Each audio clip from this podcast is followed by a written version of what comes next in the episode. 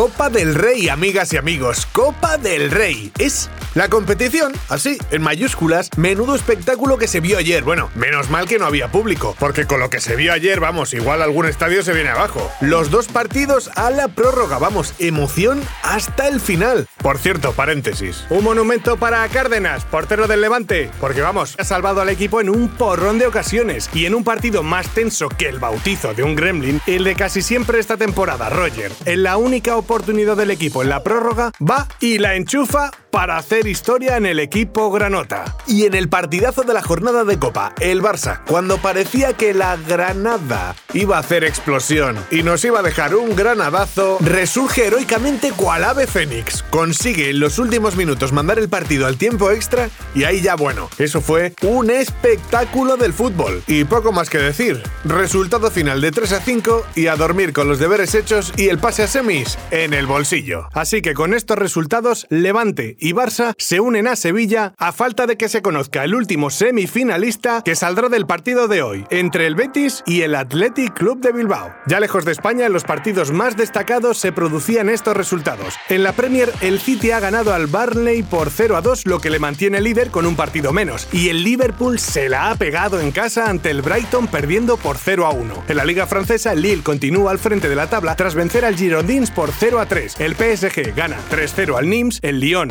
gana al Dijon 0 a 1 y el Lens y el Marsella empatan a 1. Y en la Copa Italiana, partido de ida entre Nápoles y Atalanta que acaba en resultado gafas. Vamos, 0 a 0. El hombre invisible aparece para romperse. Hoy, en Expediente H, se explica la ausencia de Hazard en el entreno de ayer, y es que parece que tenía fatiguita muscular. Hoy se ha entrenado y se ha vuelto a romper para cuatro o seis semanas. El extraño caso del jugador estrella que en una temporada y media se ha perdido 44 partidos. Ahí es nada. Desde luego podemos decir que la mala suerte estaba aburrida antes de encontrar a Hazard. Os contaremos todas las novedades en el próximo episodio de Expediente H.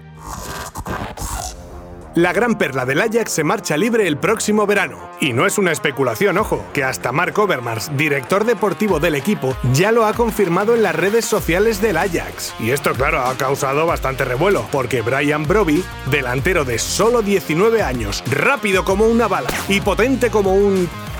¿Tractor?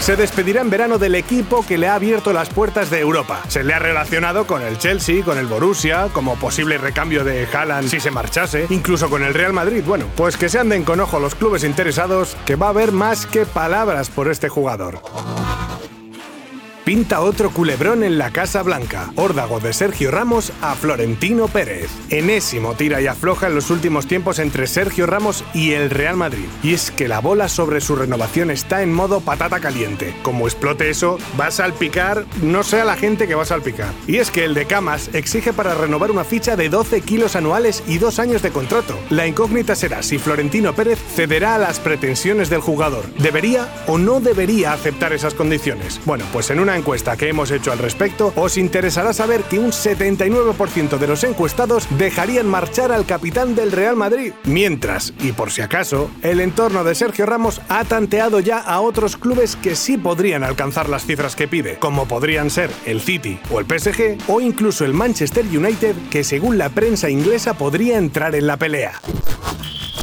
el bisnieto de Mussolini juega en el filial del Lazio. Romano Floriani Mussolini. ¡Firmes!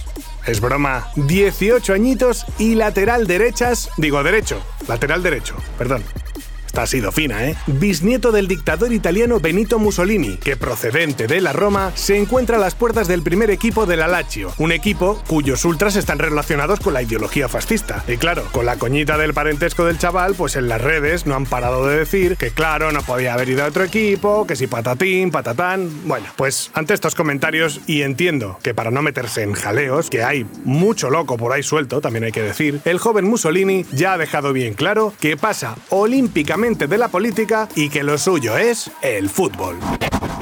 Mundo Deportivo te ha ofrecido Good Morning Football, la dosis necesaria de fútbol para comenzar el día.